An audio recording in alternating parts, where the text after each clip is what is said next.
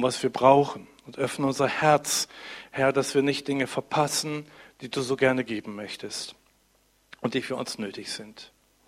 Vater, so segne ich einfach dein Wort. Hilf mir zu erkennen, Herr, was davon jetzt wirklich auch dran ist und wo du Betonung hinlegen möchtest. Herr, was wir aufnehmen sollen, mitnehmen sollen. Und danke dafür, dass du es machen wirst. Amen.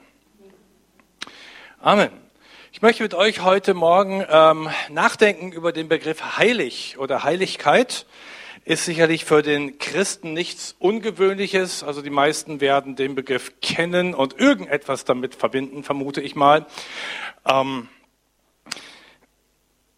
ich meine jetzt nicht den Papst als heiligen Vater, sondern ich meine wirklich, was nennt Gott heilig? Ähm, was bedeutet heilig?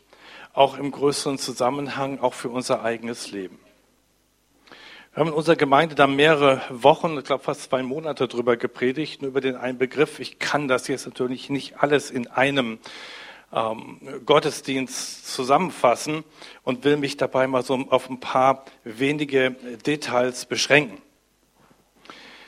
Der Begriff heilig selber, sowohl aus dem Hebräischen als auch aus dem Griechischen, bedeutet eigentlich trennen oder etwas absondern. Viele werden das wissen.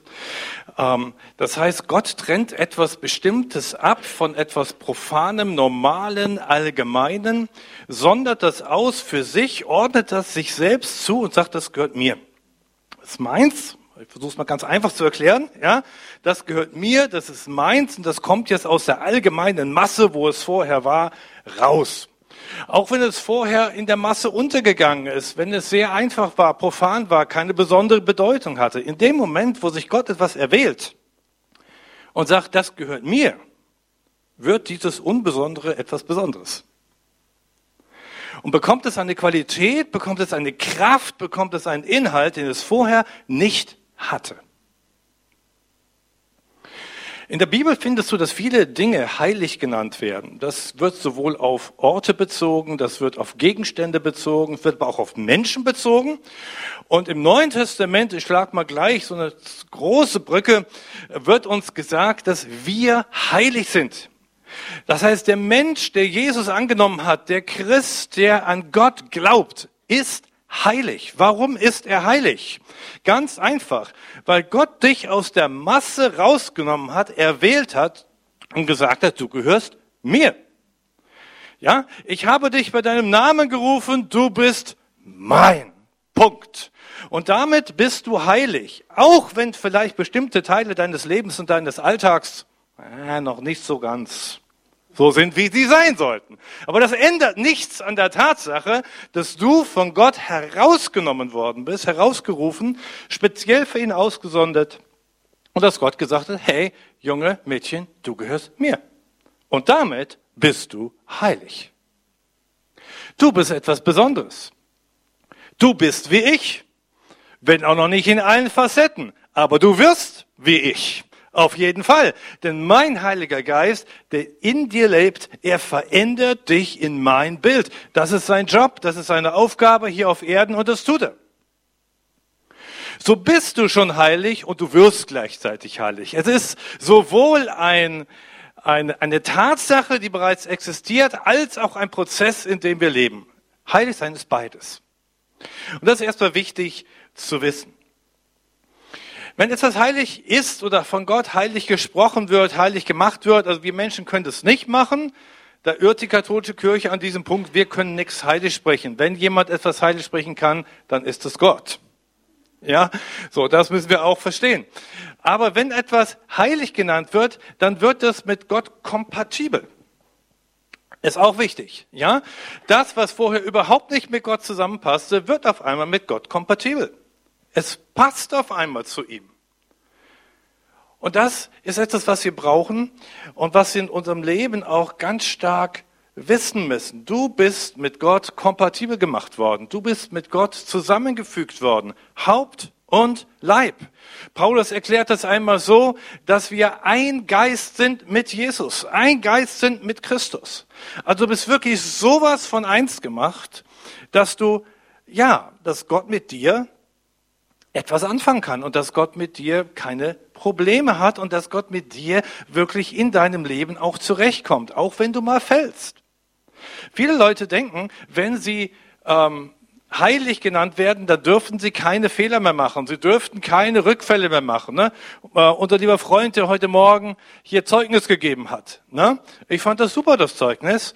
Warum? Weil es zeigt, dass du nicht perfekt sein musst, um Gottes Kind zu sein.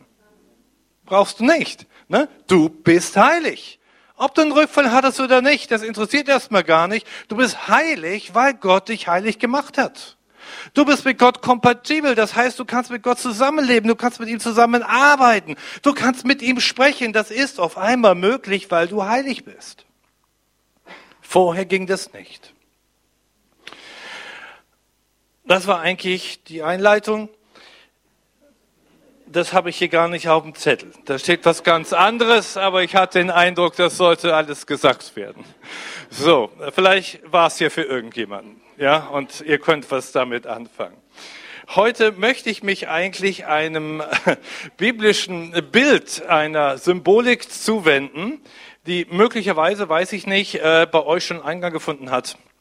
Und zwar möchte ich einmal über die jüdische Stiftshütte und über den jüdischen Tempel sprechen. Habt ihr darüber schon mal was gehört? Die Stiftshütte? Wer hat darüber schon was gehört? Oh ja, die Hälfte. Das ist gut. Ähm, für die andere Hälfte wird äh, vielleicht etwas neu. Das heißt, mh, ihr, ihr müsst schon ein bisschen zuhören, weil es vielleicht Begriffe sind, die man nicht ganz so häufig als Christ hört. Ich versuche, die so einfach wie möglich zu erklären und ähm, euch mit reinzunehmen in diesem Bereich. Warum möchte ich über die Stiftshütte sprechen? Warum? Weil sie wird genannt das Heiligtum Gottes in der Wüste. Also sie hat was zu tun mit Heiligkeit Gottes. Auf jeden Fall. Und ähm, die Bibel lehrt uns, dass Mose die Stiftshütte, dieses Zelt, ich erkläre gleich, was das ist, bauen sollte nach einer genauen Blaupause, die er vom Himmel empfangen hat, nach einem wirklich detaillierten Bauplan, der im Himmel existierte und den Gott Mose gezeigt hat auf dem Berg Sinai. Da hat er ja auch die zehn Gebote empfangen und all die anderen Gebote, von denen das Alte Testament voll ist. Und unter anderem sah er dort, und der Mose, der musste mal so ein Riesenhirn haben, dass er sich das alles merken konnte, weil Gott hat ja das ihm nicht aufgeschrieben zumindest. Die zehn Gebote hat er ihm ja auf die Tafel geschrieben, aber das musste er sich alles merken. Ne? So und äh, es ist unwahrscheinlich detailliert, was Gott Mose gezeigt hat. Wir können gar nicht über jedes Detail sprechen und ich greife nur so ein paar ganz wenige Aspekte mal raus heute Morgen. Das Ziel warum Gott dieses ähm, Zelt gebaut haben wollte, diese, diese Hütte, war, dass Gott gesagt hat, dort will ich unter euch wohnen. Ja, ich will dort mit euch sprechen. Ich will dort mit euch zusammenkommen. Ich will dort unter euch wohnen und ihr sollt dort einfach erleben, dass ich in eurer Mitte bin. Das war der Grund, warum Mose das bauen sollte. Wir lesen mal ganz kurz drei Bibelstellen, die uns das zeigen. 2. Mose 25, 8 und 9. Und sie soll mir ein Heiligtum machen, damit ich in ihrer Mitte wohne. Schaut ihr? Der Grund war, Gott wollte wohnen in der Mitte seines Volkes. Nach allem, was ich dir zeige, nämlich nach dem Urbild der Wohnung, dem Urbild all ihrer Geräte, danach sollt ihr es machen. Also die Blaupause des Himmels wird Mose offenbart und genau danach sollte er das herbauen. 2. Mose 25, 40 und sieh zu, dass du alles nach dem Urbild machst, das dir auf dem Berg gezeigt worden ist. Er durfte nichts verändern, nichts auslassen. Es musste alles detailgenau bis auf den Millimeter musste das genauso gemacht werden. Apostelgeschichte, Neues Testament, 7, Vers 44, unsere Väter hatten das Zelt des Zeugnisses in der Wüste, wie der, welcher zu Mose redete, befohlen hatte, es nach dem Muster zu machen, nach, ähm, das er gesehen hatte. Also Ziel dieser Hütte war, Gott wollte unter seinem Volk wohnen. Jetzt müssen wir uns vorstellen, die Israeliten, die waren ja, nachdem sie aus Ägypten befreit worden waren, lange Zeit in der Wüste unterwegs. 40 Jahre, wahrscheinlich noch mehr, mussten sie da rumlaufen. Das heißt, diese Hütte, die musste ja die ganze Zeit mit. Das Ding, das musste auf- und abbaubar sein, schnell transportabel sein. Das durfte nicht so viel Zeit und auch nicht so viel Gewicht haben, so dass das wirklich immer mitkam. Und die mussten öfter mal lagern, die mussten öfter mal Pause machen. Und immer wenn die Pause gemacht haben, musste das ganze Teil aufgebaut werden. Das war Stress. Stellt das mal vor. Ne, bei jeder Pause, bei jeder Oase, immer wenn die sich lagerten, musste dieses Teil aufgebaut werden. Und wenn die wieder wegzogen, musste das ganze Riesending wieder zusammengepackt werden, geschultert werden und dann mussten die damit losziehen. Die nächste Etappe bis zur nächsten Pause. Also es war schon was, was Gott dort von ihnen verlangt hat.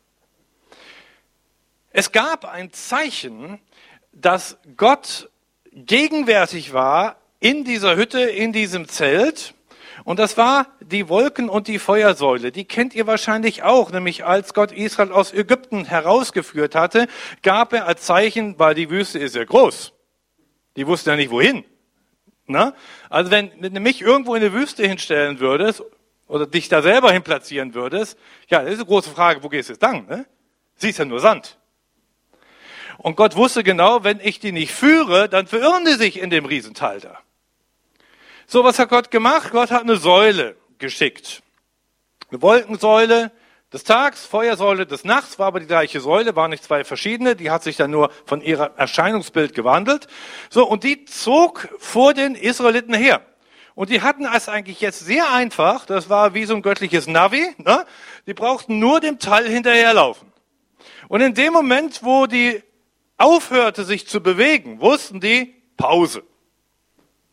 Dann stand das Ding nämlich einfach, wären die mitten ins Feuer reingelatscht. Ne? Pause. So, und dann mussten das gesamte Lager, das waren ja tausende von, von Zelten bei den zwölf Stämmen, die da waren, mussten jetzt um dieses Gebilde der Säule, der Feuersäule oder Wolkensäule, mussten die jetzt aufbauen. Und als diese Stiftshütte dazu kam, mussten die die auch noch aufbauen. Dann hat sich die Säule auf das Zelt gesetzt, oben über das Zelt, lesen wir später nochmal, wenn wir da heute zu kommen.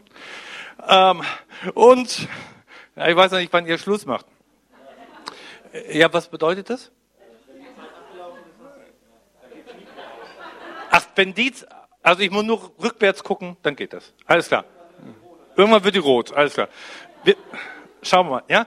So, wo war ich? Sollten sie auf das Zelt, ja, auf das Zelt. Und wenn die oben auf dem Zelt drauf saß, dann wussten die, Gott ist mitten in dem Zelt.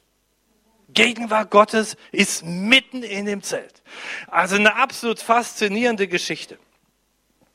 Jetzt erinnern wir uns noch einmal daran, das Neue Testament lehrt uns, dass Gott nicht in Tempeln und in Dingen wohnt, die aus Menschenhänden gebaut sind, sondern Gott hat sich im Neuen Testament einen neuen Tempel, eine neue Wohnung gesucht. Und das ist dein Leben, dein Körper. Ja? Seine Gemeinde ist der neue Tempel ist, ja, die neue Stiftshütte kann man fast sagen, ja. So, und unter diesem Hintergrund hören wir einmal und schauen wir einmal, was uns diese Dinge zu sagen haben. Gottes Gegenwart in unserem Leben, auch in unserer Gemeinden, ist offensichtlich von entscheidender Bedeutung. Weil wenn Gott nicht wohnt, wenn Gott nicht wirkt, wenn er nicht handelt, dann ist eigentlich all das, was wir tun, für die Katz dann sind wir nicht mehr als ein religiöser Verein, der viele fromme, vielleicht auch pfingstlich charismatische Dinge hervorbringt, nettes Entertainment fabriziert, aber wenn Gottes Gegenwart nicht da ist, und damit meine ich jetzt nicht nur, der Gott ist überall, das ist er nämlich auch, aber das ist hiermit nicht gemeint, sondern Gottes manifestierte Gegenwart in Kraft, in Power, in allem, was da ist, was ihn ausmacht, dass die Dinge geschehen, die in seinem Reich eigentlich normal sind, wenn wir das nicht haben, dann verkommen wir wirklich zum frommen Verein, der ein bisschen Spaß macht für die Leute, die ganz gut geistig entertained werden, aber das, was letzten Endes auf die Dauer gesehen keinen bleibenden Effekt hat auf unser Leben. Und das soll es nicht sein. Und da müssen wir aufpassen. Also Gottes Gegenwart ist von entscheidender Bedeutung. Und das, was das Heiligtum heilig gemacht hat, Das waren nicht die tollen Materialien. Gold, alles voller Gold. Akazienholz, massenhaft Opfer, Blut ohne Ende. Das hat das nicht heilig gemacht. Das, was das Heiligtum heilig gemacht hat, war weder der Altar, noch das Waschbecken, noch der Leuchter, noch der Anbetungsaltar, noch die Bundeslade, noch der Schaubrottisch, was sich da sonst so alles noch drin befand. Es war die Gegenwart Gottes. Du kannst alles haben. Wir können alles haben. Perfektes Lobpreis, bestes Bibelstudium, wirklich super Gebäude, bestes Programm. Aber wenn eins fehlt, wenn Gott fehlt, wenn seine Gegenwart fehlt, ist es nichts. Steht ihr? Ist es nichts. Dann bist du wie der Tempel, bist du wie die Stiftshütte ohne Feuer. Und Israel hatte solche Zeiten. Israel hatte solche Zeiten und die waren dramatisch. Gehe ich aber jetzt nicht darauf ein, das sind Predigten für sich. Wie war die Stiftshütte aufgebaut für die, die das noch nicht so genau wissen? Wir stellen uns vor, es gab drei Bereiche. Einen sogenannten Vorhof. Das war ein umzäunter Bereich ähm, mit Zeltplanen abgezäunt, so muss man sich, sich das vorstellen. Die waren an Holzpfosten, die vergoldet waren, aufgehängt und da gab es solche Zellplanen, das heißt, man konnte von außen nicht reingucken. Es gab einen Eingang vorne, ähm, da konnte man dann rein. Und innerhalb dieses Vorhofs gab es ein Zelt, relativ, ja, eigentlich von den Maßen her gar nicht so großes Zelt, wenn man sich das genau anguckt. Ähm, aber man konnte mit ein paar Leuten da rein. Und dieses Zelt äh, war auch zugänglich, nur von einer Seite, von vorne. Ähm, da waren Decken drüber geschlagen, verschiedener Art. Und innerhalb des Zeltes gab es hinten so eine Abtrennung, da gab es so einen kleinen Raum. Das gesamte große Zelt nannte man das Heiligtum und diesen abgetrennten kleinen Raum dahinter, den nannte man das Allerheiligste. Das Allerheiligste. Und in diesem ganzen Gebilde, Vorhof, Heiligtum, Allerheiligstes, gab es verschiedene Gerätschaften, die Gott Mose ja detailliert gezeigt hat, wie er das machen soll. Wir gehen mal ein bisschen auf diesen Vorhof ein. Ähm, der ist mir neu aufgefallen. Der Vorhof war ja nach oben hin offen. Also ihr stellt euch vor, ihr seid draußen, baut ja normal Zaun, kann man fast sagen. Der ist eben nur aus äh, Zelt oder Leintüchern genauer gesagt, besteht. So, und, und das war eben nach oben offen. Ne? So, und in diesem nach oben offenen Sonnenlicht scheint herein. Ähm, Bereich war es möglich, dass jeder, der wollte, aus dem Volk Gottes reingehen konnte, Gott begegnen konnte in diesem Vorhof und Opfer bringen konnte. Immer wenn die gesündigt haben, kamen die mit irgendeinem so Vieh da rein, ne? Muss, und dann ging es dann äh, Vorhang auf sozusagen rein durch den vorderen Bereich. Dann war da als erstes so ein, so ein Opferaltar. Da mussten sie hin. Da hat der Priester dann das Teil geschlachtet, also das Tier, nicht den, ne? Bringenden. So, und genau, das ist wichtig. Ne? Das gab es nur in den heidnischen Religionen, da wurde es doch umgekehrt gemacht. Aber bei Gott hat das Tier dran geglaubt. Und ähm, das Blut des Tieres wurde vergossen an den, auf dem Brandopferaltar. Das Tier wurde verbrannt, zu größten Teilen zumindest. Und äh, dadurch wurde die Schuld des Menschen, die Sünde, gesühnt. So in etwa müssen wir uns das vorstellen. Dieser Brandopferaltar, das war der Ort, wo die Sünde vergeben wird.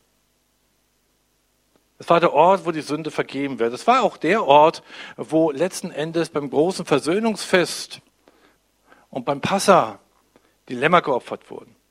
Das war genau dieser Ort. Und jetzt erinnern wir uns, dass Jesus sich ja als das Passalam schlechthin bezeichnet, dass er das Lamm ist, das zur Schlachtbank geführt wurde, dass er derjenige ist, der für uns stellvertretend am Kreuz starb und geopfert wurde, sein Leben zum Opfer gab. So spricht dieser Brandopferaltar eigentlich von dem Kreuz. Ganz schlicht. Es ist der Ort, wo Jesus unsere Sünde trug. Es ist der Ort, an den wir jetzt kommen dürfen, keine Tieropfer mehr bringen, sondern dass wir uns einfach hinknien, dass wir sagen, Jesus, vergib du uns und du bist für uns dort gestorben, wo ich eigentlich hätte brennen müssen. Du hast es für mich getan. Dein Blut ist geflossen. Dein Blut wurde an diese Spitzen, an diese Hörner des Altars ge getan, sodass ich frei ausgehen kann.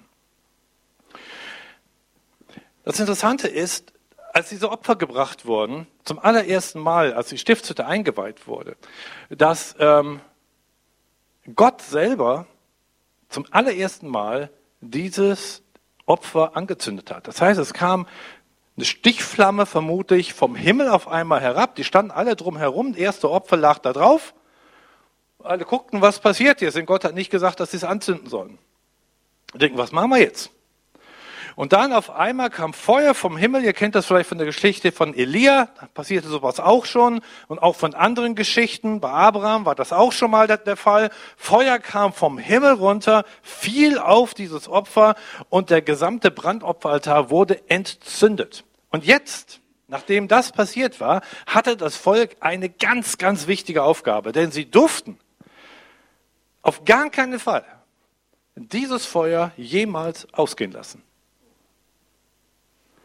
Warum? Weil es war göttliches Feuer. Es war göttliches Feuer. Und Gott hat eine Anordnung gegeben in seinem Wort, ihr dürft auf gar keinen Fall dieses Feuer ausgehen lassen. Und alles, was in meinem Heiligtum mit Feuer zu tun hat, den goldenen Leuchter anzuzünden im Heiligtum, das, den, das Weihrauch zu verbrennen vor dem großen Vorhang, der in die Gegenwart Gottes führt. Alles muss mit diesem Feuer geschehen. Und wenn sie irgendein anderes Streichholz da reingenommen hatten ne, oder Feuersteine benutzt haben oder sonst etwas, ne, dann war das nach biblischem äh, Aussagen fremdes Feuer. Und wer fremdes Feuer in die Gegenwart Gottes gebracht hat, Feuer, was nicht von Gott kam, Feuer spricht ja A vom Heiligen Geist, aber spricht auch von Eifer ne, und von all diesen Dingen. Das, was nicht von Gott kam, diese Leute, ja, wir lesen es, die wurden getötet. Die war, da war aus. Wenn du etwas, was nicht heilig ist, etwas versuchst zu tun, was Gott wohlgefällig ist, dann geht's daneben.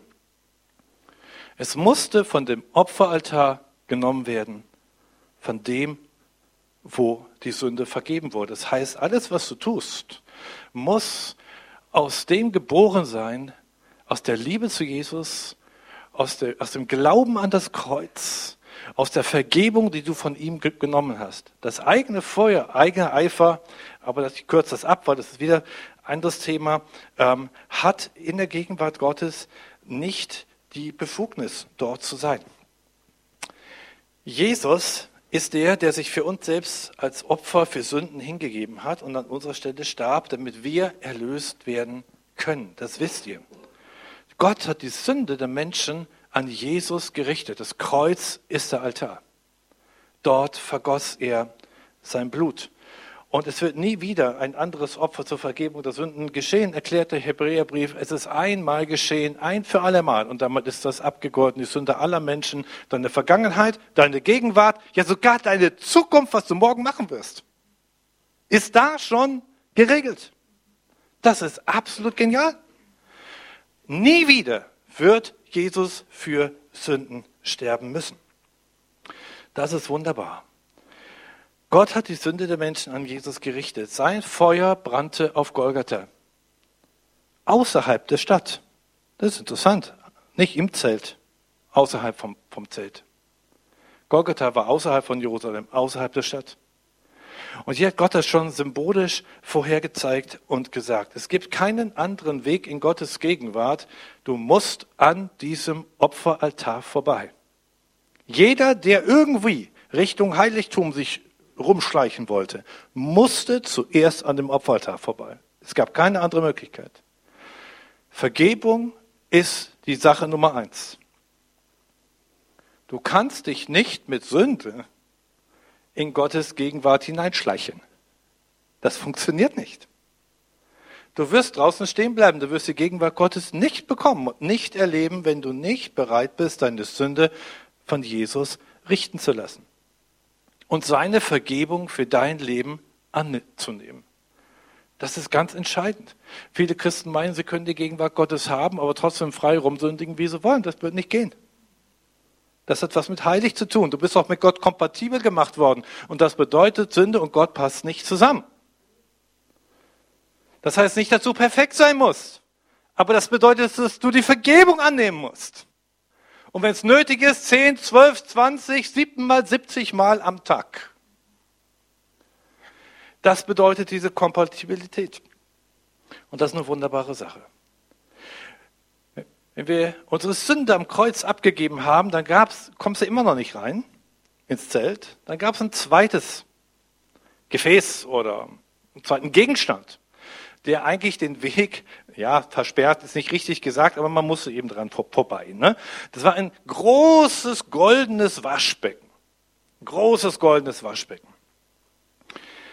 Auch das ist interessant. Da mussten sich die Priester und jeder, der in das Heiligtum rein wollte, mussten sich waschen. Und dieses Waschbecken spricht symbolisch vom Wort Gottes hin. Die Bibel lehrt uns in Epheser 5, wir sind gereinigt durch das Wasserbad im Wort. Und Jesus hat einmal gesagt, Johannes 15, ihr seid schon rein oder sauber um des Wortes willen, was ich zu euch gesprochen habe. Das heißt, die Bibel in ihrer gesamten Fülle, das Wort Gottes, was ja nicht Menschenwort ist, was ja Gott selber uns Menschen gegeben hat als Richtlinie, als Lebensgrundlage, dieses Wort musst du in deinem Leben akzeptieren als Wahrheit. Und ich habe festgestellt, dass viele Christen, warum auch immer, das nicht hundertprozentig tun wollen. Es gibt dann, ja, das glaube ich und das glaube ich das ist auch okay, aber das, nee, das will ich nicht. Das akzeptiere ich nicht. Ich will mein Leben anders ausrichten. Ich will mein Leben anders führen. Da ist ja Gott viel zu kleinlich. Oh, verdirbt er mir allen Spaß. Und darf ja gar nichts mehr, weil dann kommt so gleich mit so einer Übertreibung. Quatsch, darf ich gar nichts mehr. Darfst mehr als vorher. Na, aber wir gucken ja nur auf das kleine bisschen, was Gott sagt, hey, Junge, ist nicht gut. Da gucken wir drauf. Ne? An all das andere, was du bekommst, das verschwindet komischerweise im Nirgendwo. Aber darauf sollten wir mal sehen. Ja, das Wort Gottes anzunehmen, sich dadurch reinigen zu lassen, seine, zu lassen, seine Motive, unser Handeln, unser, ja, unser, unser Leben, wie wir es ausrichten, das ist entscheidend. Dort werden uns diese Dinge gesagt. Und das sollen wir tun. Und das Interessante ist, beide Dinge sind im Vorhof. Beide Dinge sind für alle zugänglich. Das Opfer von Jesus, die Vergebung und das Wort Gottes. Da kann jeder ran. Und es ist unsere Entscheidung als Menschen, ob wir das Opfer von Jesus annehmen und ob wir das Wort Gottes akzeptieren. Und erst wenn wir das gemacht haben, kannst du von neuem geboren werden. Beides ist wichtig. Denn Jesus und das Wort sind eins. Er sagt, ich bin das Wort. Und das Wort wurde Fleisch, das zum Leben gegeben wurde. Du kannst nicht Jesus annehmen und sagen, nee, die Bibel aber äh, ist nicht meins. Aber Jesus ist okay. Jesus ist gut. Ne? Du kannst auch nicht sagen, Mensch, die Bibel ist voller kluger Worte, voller guter Sachen, Lebensart. Ja, kann ich bejahen. Le Bibel ist gut, aber Jesus, also mit dem gibt ja auch noch andere Wege, wie ich zu Gott kommen kann. Jesus sagt, nee, gibt's nicht. Ich bin der Einzige. Ich bin der Weg, ich bin die Wahrheit, ich bin das. So ist es. So, und du kannst nicht das spalten. Wenn du Gott nachfolgen willst, musst du Jesus nehmen und die Bibel. Beides. Und dann, wenn du das getan hast, kommt Wiedergeburt durch den Heiligen Geist. Und dann kommt der Weg. Dann wirst du nämlich Priester. Dann wirst du Priester Gottes. Das ist cool. Ne? Die Bibel sagt in der Offenbarung, er hat uns gemacht durch sein Blut zu Königen und Priestern für seinen Gott und Vater. Dann wirst du Priester und die Priester waren die einzigen, die ins Heiligtum durften. Haha. Da hättest du sonst nämlich gar nicht reingekonnt. Weißt du, wenn du Jesus ablehnst und willst die Gegenwart Gottes haben, geht nicht. Wenn du die Bibel ablehnst und willst die Gegenwart Gottes haben, geht nicht. Aber wenn du beides hast und wiedergeboren wirst durch den Heiligen Geist, dann kommst du rein, weil du wirst Priester. Priester Gottes des Höchsten. Und die dürfen ihm nahen. Und so müssen wir wirklich, wenn wir Gott stärker erleben wollen in unserem Leben, stärker erleben wollen in unserer Gemeinde, uns überlegen, haben wir Jesus wirklich ganz angenommen und haben wir das Wort Gottes total akzeptiert in unserem Leben, sodass uns Gott auch weiter segnen kann mit dem nächsten Schritt. Mit dem nächsten Schritt. Das ist entscheidend. Wo bin ich jetzt? Äh, mal gucken, das hatten wir, hatten wir, hatten wir, hatten wir, hatten wir auch. Das brauchen wir nicht. Okay. In Offenbarung 11, Vers 2, hier kommt was Interessantes. Ich habe den Vers eigentlich nie richtig verstanden, bis ich mich dem Thema nochmal so neu zugewandt habe und denke, vielleicht habe, ich jetzt einen Teil davon verstanden. Also manche Bibelverse haben ja mehrere Ebenen des Verständnisses. Eine mögliche scheint folgendes sein. In Offenbarung 11, Vers 2, da steht, dass in der Schlusszeit der Geschichte der Menschheit, ohne dass es näher einzugrenzen, ab wann die ist, da steht, dass der Vorhof des Tempels oder der Vorhof der Stiftshütte den Heiden gegeben wird zum Zertreten. Hast du das schon mal gelesen? Irgendein eifriger Bibelleser? Einer? Ihr sollt Offenbarung mal lesen. Offenbarung ist richtig gut. Ja, aber da sind auch sehr komische Sachen drin, wo man sagt, äh, verstehe ich nicht. Aber da steht's, da steht tatsächlich drin, der Vorhof wird den Heiden zum Zertreten gegeben werden. Das heißt, die Heiden werden kommen und werden den Vorhof kaputt machen, werden darauf herumtrampeln und die werden da drauf treten. Was war im Vorhof? Wer weiß es noch? Erstens der Opferaltar, zweitens das Waschbecken. Sprich, das Kreuz und das Wort. Was heißt es, wenn der Vorhof den Heiden gegeben wird zum Zertreten? Das Kreuz und das Wort. Es ist schon ein bisschen strange. Aber wir finden Folgendes. Jesus und sein Opfer am Kreuz wird tatsächlich in dieser Welt angegriffen. Wie nichts anderes. Wird niedergemacht. Wird darauf herumgetreten. Wir lesen sogar im Hebräerbrief 10, Vers 29 an der Stelle, dass es sogar von religiösen, gläubigen Menschen geschieht, die Jesus wiederum kreuzigen und sein Opfer zum Gespött machen weil sie nicht die Heiligkeit und die Reinheit erkennen, die hier in diesem Opfer von Jesus gebracht wurde. Es wird in den Schmutz getreten, das Kreuz, die Erlösung. Schau dir mal an, was in den Kirchen passiert. Schau dir an, was in der Welt passiert und was in den Religionen um uns herum oft vertreten wird und geschieht. Das Kreuz wird mit Füßen getreten. Das Opfer Jesu wird mit Füßen getreten. Es gibt einen Punkt, wo der Vorhof den Heiden zum Zertreten gegeben wird. Aber, dann kommt das große Aber. Dieser Altar bleibt in der Welt, er bleibt im Vorhof, er bleibt für alle zugänglich. Jeder, der will, kann glauben. Jeder, der will, kann zu Jesus kommen.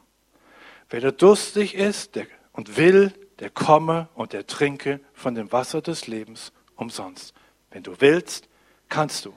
Das heißt, Jesus lässt sich noch noch mit Füßen treten. Er lässt sich noch verspotten. Denn noch ist Zeit, wo der Mensch Vergebung empfängt, noch ist Zeit, wo der Mensch umkehren kann und wirklich sein Leben auch korrigieren kann. Es kommt ein Zeitpunkt, da wird es nicht mehr so sein. Wenn Jesus wiederkehren wird auf diese Erde, ich sage, dann wird er wiederkehren als König und als Richter. Stimmt es? Als König und als Richter dann wird keiner mehr ihn treten. Dann wird keiner mehr auf ihm rumtrampeln. Und dann wird keiner mehr das Opfer schlecht machen. Aber noch erlaubt er es, um so viele Menschen wie irgend möglich zu sich zu ziehen. Das ist ganz große Gnade. Aber für alle die, die glauben, für alle die, die zu ihm kommen, zu diesem Altar, der in der Welt im Vorhof steht, bedeutet es, dass das Blut und die Erlösung ihre Kraft behalten. Er sagt, für alle die, die glauben, hat dieses Opfer Kraft. In der Welt ist es eine Torheit. Uns aber, die wir glauben, ist es eine Kraft Gottes. Amen. Uns, die wir glauben, ist es eine Kraft Gottes. Lass dich nicht davon beeindrucken, wenn Menschen schlecht über Jesus reden, schlecht über das Kreuz reden. Es schmerzt natürlich, weil es ist unser eigenes Leben, was angegriffen wird. Aber Jesus liebt Menschen. Jesus liebt Menschen. Und Jesus vergibt Menschen. Davon spricht dieser Altar. Und noch lässt es zu und er wirbt um ihre Liebe und er wirbt um das Leben, was dahinter steht. Und es sollte uns nicht irritieren. Auch das Wort Gottes wird in dieser Welt verdreht. Wenn etwas immer wieder verfälscht und verdreht wird von Menschen, auch von Kirchen, dann ist es das Wort Gottes. Und das ist eine absolute Dramatik. Es wird missbraucht, es wird verleumdet. Die Menschen wollen die Wahrheit nicht hören, sagt Paulus am Schluss der Zeit. Sie werden sich Lehren aufstellen, äh, nach denen ihnen einfach verlangt, weil es angenehm ist für ihr Leben und weil sie sich nicht ändern müssen. Luther sagt, nach denen ihnen die Ohren jucken. Ne? Ähm, das holen die sich da raus, haben mit der Bibel nichts mehr zu tun, aber Vorzeichen Bibel steht überall drunter und drüber und hinten und vorne. Aber es hat nichts mehr damit zu tun. Auch das Wort Gottes wird zertreten in dieser Welt. Paulus sagt das in 2 Timotheus 4,3. Aber es ist hier, genau wie das Kreuz. Es ist in dieser Welt. Für jeden zugänglich, das meistgedruckte, meistverkaufte Buch der gesamten Weltgeschichte. Du kriegst es in jedem Bookstore. Es wird umsonst verteilt. Es wird, du kannst es geschenkt bekommen. Du kannst es per Internet lesen. Du kannst es überall haben. Das Wort Gottes, unverfälscht. Und doch wird darauf herumgetreten. Aber es hat Kraft, Glauben zu schaffen. Es hat Kraft zu reinigen. Und es hat Kraft zu retten. Und es bleibt ein Richter Gottes über unsere Gedanken, über unsere Sinne und über unser Leben nach Hebräer 4, Vers 12. Und hier siehst du wieder, Jesus und das Wort sind eins. Jesus ist in dieser Welt, nicht von dieser Welt. In dieser Welt wird auf ihm herumgetreten. Aber dennoch hat er Kraft für alle, die sich zu ihm wenden und die an ihn glauben. So beides also, Waschbecken und Kreuz, Wort stehen in der Öffentlichkeit, der natürlichen Sonne, dem natürlichen Licht dieser Welt ausgesetzt, zugänglich. Sie sind in dieser Welt, sind Angriffen, Verleumdung ausgesetzt, mitten unter allen Lügen, unter allen Verdrehungen, allen Philosophien, allen Religionen, jedem Betrug von irgendeiner Lehre, mitten da drin findest du Jesus. Er ist da. Er ist da. Du kannst ihn bekommen.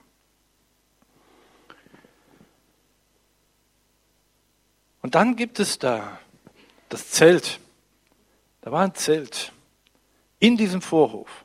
Da konntest du, wie gesagt, nicht so ohne weiteres rein. Da musstest du Priester sein, um da rein zu dürfen. Priester wirst du nach dem Neuen Testament, wenn du das Wort und wenn du Jesus, seine Erlösung für dein Leben annimmst und aufnimmst. Kommt der Heilige Geist in dein Leben, lässt sich wiedergeboren werden und dann hast du das Recht, in das Zelt zu gehen. Faszinierend. Was gab es da in diesem Zelt? Das erste, was zu bemerken ist, draußen war es hell, die Sonne schien, im Zelt war es stockfinster. Erstmal. Konntest nichts sehen. Da waren riesige Vorhänge, und zwar nicht nur eine, das waren mehrere, die übereinander gelappt waren. Äh, die wurden da vorgeschlagen vor den Eingang. Da drang kein Fünkchen Sonnenlicht drang da rein. Keine Chance. Das heißt, wenn du reingegangen bist und die Vorhänge hinter dir, diese, diese Fälle, die da drüber lagen, die schlugen wieder zusammen, dann standst du im Stockfinstern. Stockfinster. Du liebe Zeit. Du hast nichts gesehen von dem, was da drin war. Gar nichts. Er sagt, Herr, was soll ich hier? Seh doch nichts. Erst wird da so ein Aufstand gemacht, dass ich nicht rein darf, jetzt komme ich rein und sehe nichts. Ja, vielleicht mag man so gedacht haben. Ja, wer weiß, wer weiß, wer weiß, preis Jesus. Da war aber was drin. Es gab zwar keine Fenster, kein natürliches Licht, aber es gab drei groß angelegte Gegenstände. Auf der linken Seite war ein siebenarmiger Leuchter getrieben aus purem Gold. Auf der rechten Seite war ein Schaubrottisch, auch aus Gold, auf den die Priester jeden Morgen neu zwölf Brote, frisch gebackene Brote, nach Gottes Rezept übrigens, göttlichem Rezept, durfte auch nicht verändert werden, backen mussten und dahinlegen mussten. Die wurden von dem Priester gegessen. Wir fragen, wie haben sie das gemacht, wenn sie nichts gesehen haben? Ne? Taste, Taste, wo ist mein Brot? So, und dann gab's noch im hinteren Bereich, da war ja wieder dieser Vorhang, hinter dem ja dieser abgetrennte Raum war, wo die Bundeslade stand. Äh, und vor diesem Vorhang war ein kleiner Altar, das war der sogenannte Räucheraltar. Da hat man ein Räucherwerk draufgelegt, der sollte zum Wohlgeruch ähm, dienen und hat dann das ganze Zelt erfüllt. Über diese Einzelnen werden wir uns jetzt nicht weiter unterhalten, weil sonst bin ich morgen noch hier. Aber was wichtig ist, und ich will mich einfach ein bisschen konzentrieren, ähm, die Geräte innerhalb des Zeltes, oder sagen wir so, die, das Zelt war ja abgedeckt mit verschiedenen Fällen und innerhalb, es war natürlich genauso wie in, bei, dem, bei der Umzäunung im äußeren Rand, gab es ja schon eine Art Wand auch. Und die, und die Zeltfälle, die wurden da drüber gelegt. Und die Pflöcke, die Pfosten, die waren mit Akazienholz und dazwischen waren Bretter, die waren auch aus Akazienholz, aber alles war mit purem Gold überzogen. Das heißt, das gesamte Ding da drinnen war pures Gold. Bretter mit Gold überzogen, ähm, Säule mit Gold überzogen, die Geräte alles aus Gold. Das heißt, das hat gefunkelt wie nur was, nur konntest nichts sehen. Was macht das für Sinn? Also alles voller Gold und kannst nichts sehen. Oh Mann, Herr, was hast du dir dabei gedacht? Aber sie sollten ja etwas tun. Die Priester hatten ja die Aufgabe, alles, was mit Feuer zu tun hatte, von dem Brandopferaltar, ihr erinnert euch, was den Gott angezündet hatte, ja zu nehmen. Das heißt, sie haben Holzscheit genommen, eine Fackel angezündet von dem ganzen ähm, Feuer auf dem Brandopferaltar, sind reingegangen Jetzt konnten sie ja mit der Fackel ein bisschen sehen. So, und mussten diesen Leuchter anzünden. Sieben Kerzen. Eigentlich waren es Öllampen, waren keine Kerzen.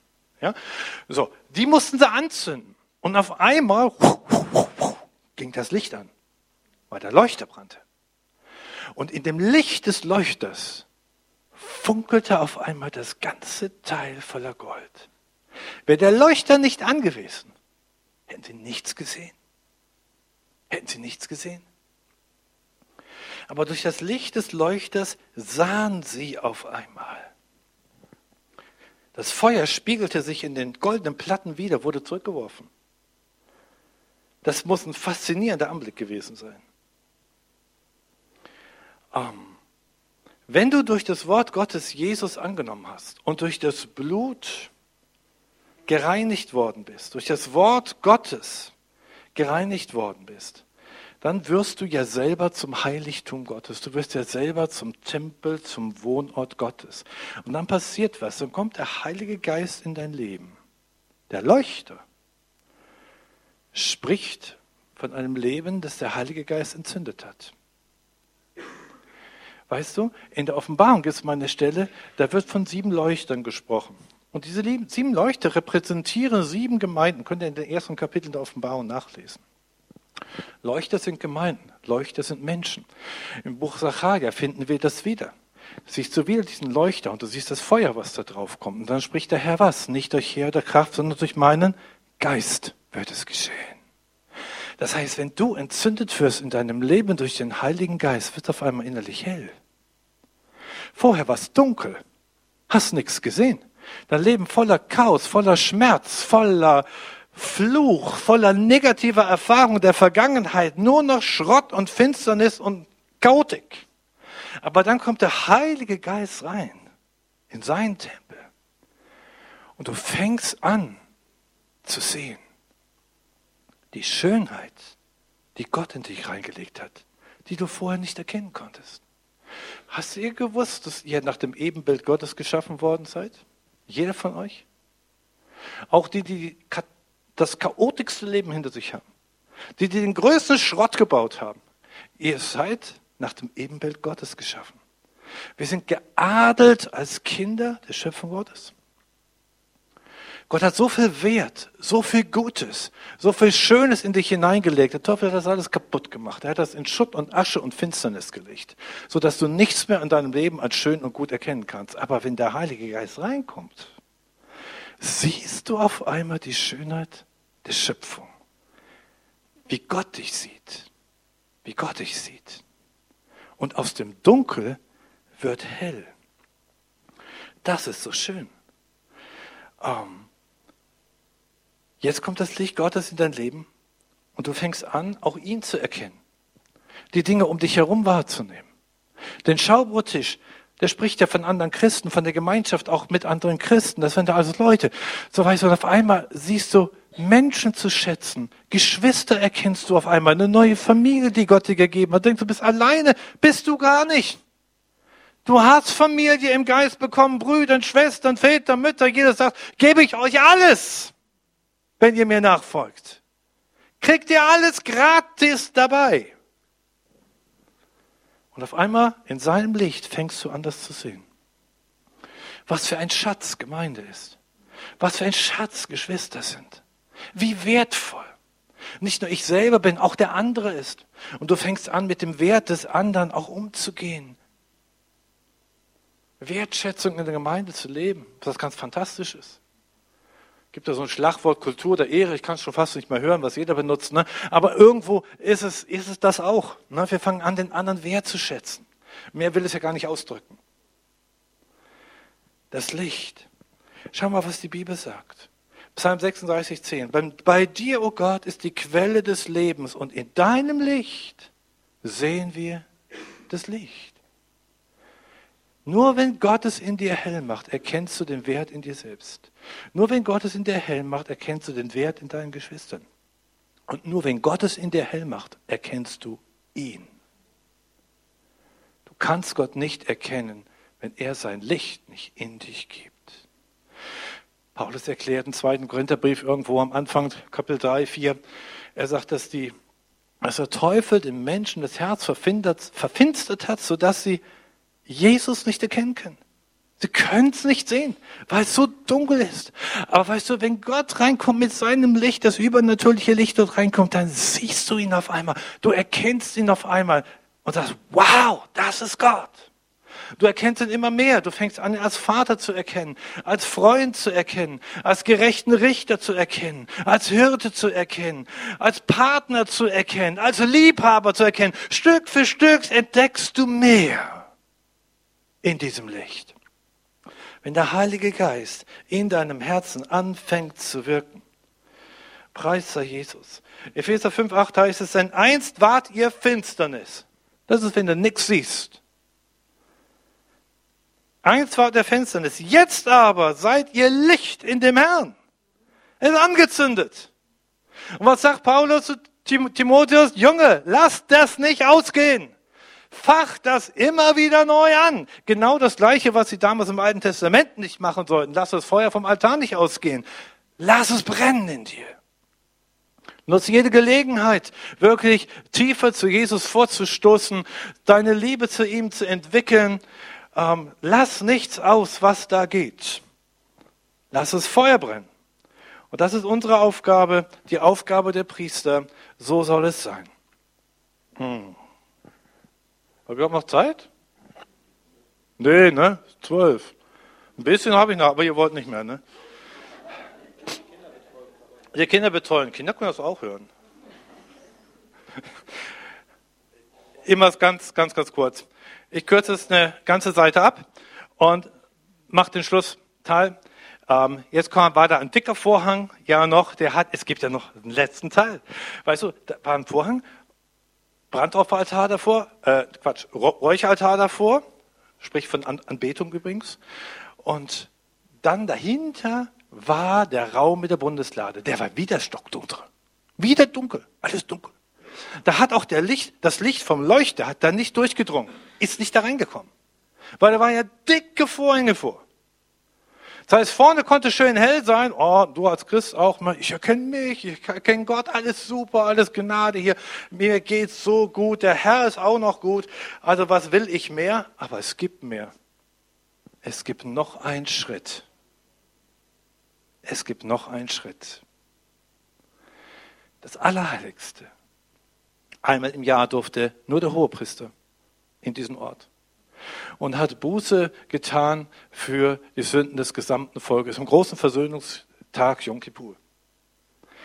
So ist es bis heute, wird das ähm, gelehrt und wenn der nächste Tempel wieder steht, wird das auch genauso wieder, wieder gemacht werden. Ein dicker Vorhof. Was war denn hinter diesem Vorhang? Die Bundeslade. Die Bundeslade. Da war ein Powergerät. Das hatte mehr Kraft als das Teil von Indiana Jones. Das war nur eine Kopie. Das Ding, das Original, das hatte wirklich Power. Weißt du, das ist in das Lager der Philister gebracht worden als Kriegsbeute. Da haben sie gesagt, oh, wir haben den Gott der Israeliten geschlagen, haben ihn entführt und haben die Bundeslade in ihren Götzentempel dargestellt vor so einem Fischkopf. Gott Dagon hieß der und äh, als, als Opfer quasi dargebracht. Ne? Die Niederlage des israelitischen Gottes und dann vor Gott Dagon, du, und dann haben sie gefeiert draußen. Ne? Die Bundeswehr stand da vor dem Götzenbild. Am nächsten sind sie alle betrunken, irgendwie eingeschlafen wahrscheinlich. Am nächsten Tag wachen die alle wieder auf, gehen siegessicher da in ihren Tempel rein. Und was ist passiert? Die gesamte Götzenstatue ist in Schutt und Asche zerbrochen, umgefallen. Wem ist nichts passiert? Der Bundeslade. Die ganze Trümmer lagen daneben, du. Da haben sie gedacht, oh, jetzt haben wir Probleme. Was sollen wir mit diesem Teil anfangen? Da steckt ja so eine Power drin in diesem Ding. Ich sage ja schon, Indiana Jones war nichts dagegen. Also so eine Power drin. Da haben sie gedacht, wir, wir schicken das ein bisschen rum in unsere Städte. Jeder soll es mal ein bisschen haben. Und überall, wo sie hinkam, die Bundeslade, hat die Probleme bereitet für das Volk. Mäuse, Rattenplagen, Hagel, Pest. Da haben wir gesagt, so jetzt reicht's. Mit dem Gott legen wir uns nicht weiter an. Steht auch nicht hier mit, wieso erzähle ich das?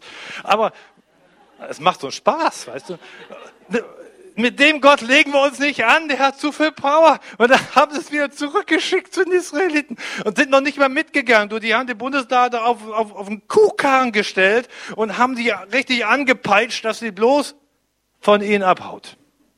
So ist das gewesen. Und dieses Teil stand da hinter dem Vorhang, weißt du. Und äh, da sollten sie hin. Was war daran so besonders? Ha, ich zeig's dir. 2. Mose 29, 42, 45. Das Zelt der Begegnung vor dem Herrn, wo ich euch begegnen werde, sagt Gott, um dort mit dir zu reden. Genau dort. Ich werde dort über der Bundeslade den Söhnen Israels begegnen und es wird durch meine Herrlichkeit geheiligt werden. So werde ich das Zelt der Begegnung und den Altar heiligen und Aaron und seine Söhne werde ich heiligen, damit sie mir den Priesterdienst ausüben. Ich werde mitten unter den Söhnen Israels wohnen und ihr Gott sein. Wie wurde dieser hintere Raum erhellt? Durch was für ein Licht? Ganz einfach. Durch die Säule, die sich genau über diesem hinteren Teil niederließ.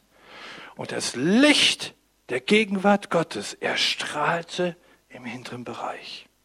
Und auf einmal wurde sie sichtbar. Und das ist das Faszinierende. Dieses, das war das absolute Highlight. Der Heilige Geist ist in uns allen, ja, die wir wiedergeboren sind. Aber die manifestierte Gegenwart Gottes ist was anderes. Ist was anderes.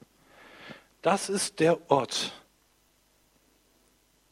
wo die Zeichen und Wunder geschehen.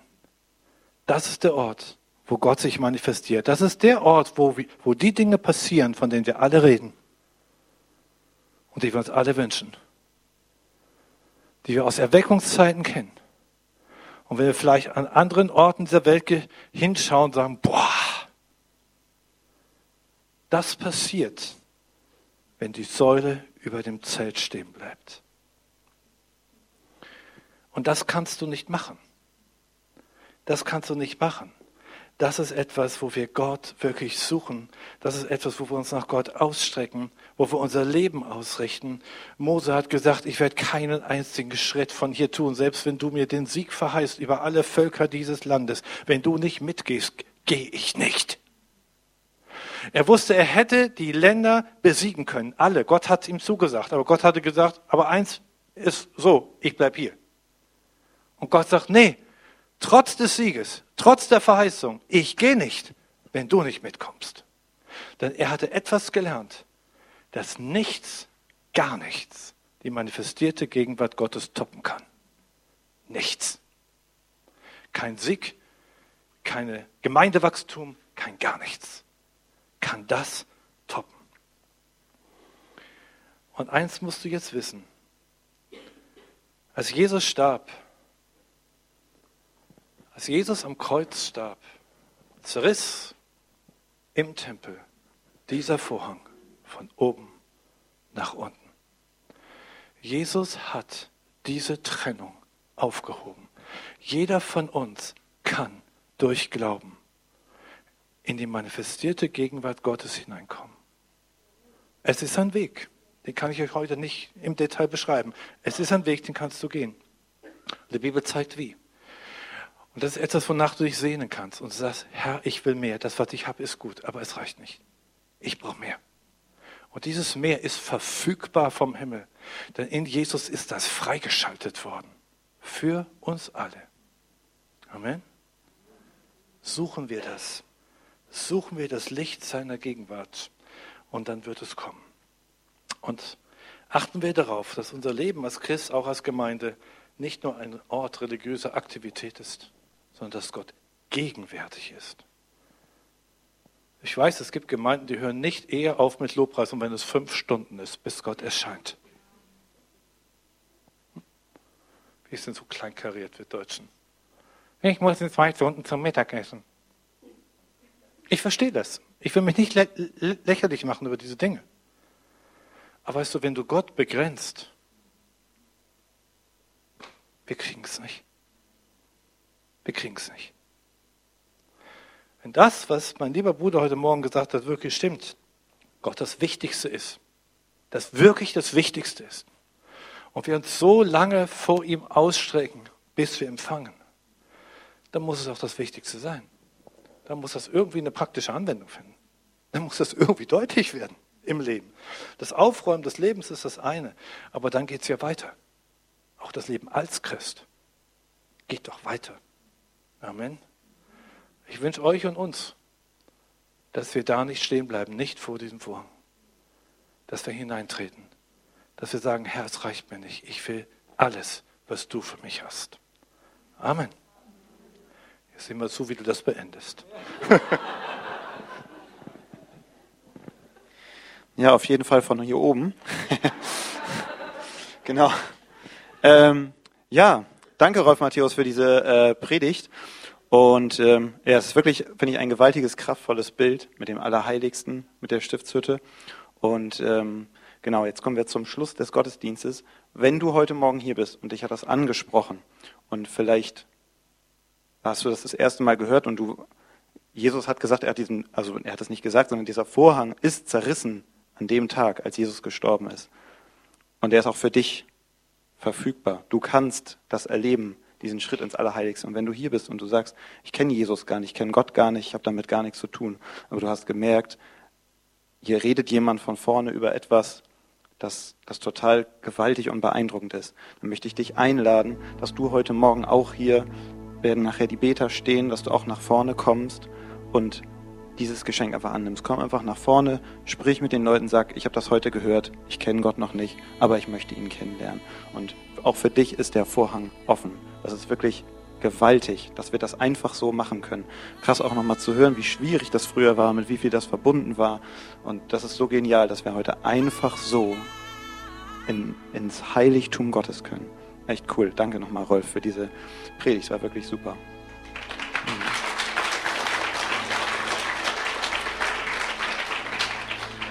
Genau, wir werden jetzt gleich im Anschluss, also die Beter können ruhig schon mal nach vorne kommen. Ihr könnt euch hier gerne schon mal hinstellen, dass auch jeder weiß, das war jetzt nur nicht nur eine Redensart, sondern es ist wirklich gleich möglich. Vielleicht können wir schon mal ein bisschen Musik anhaben hier im Hintergrund. Dankeschön. Und ähm, genau, ich möchte den Gottesdienst jetzt schließen. Ihr dürft gerne wieder, wie immer, auch unten gerne noch Kaffee und Kuchen haben, bisschen Gemeinschaft. Und ähm, genau, ich möchte euch noch eben segnen. Gott, ich danke dir dafür, dass wir heute Morgen hier so eine geniale Zeit in deiner Gegenwart haben durften.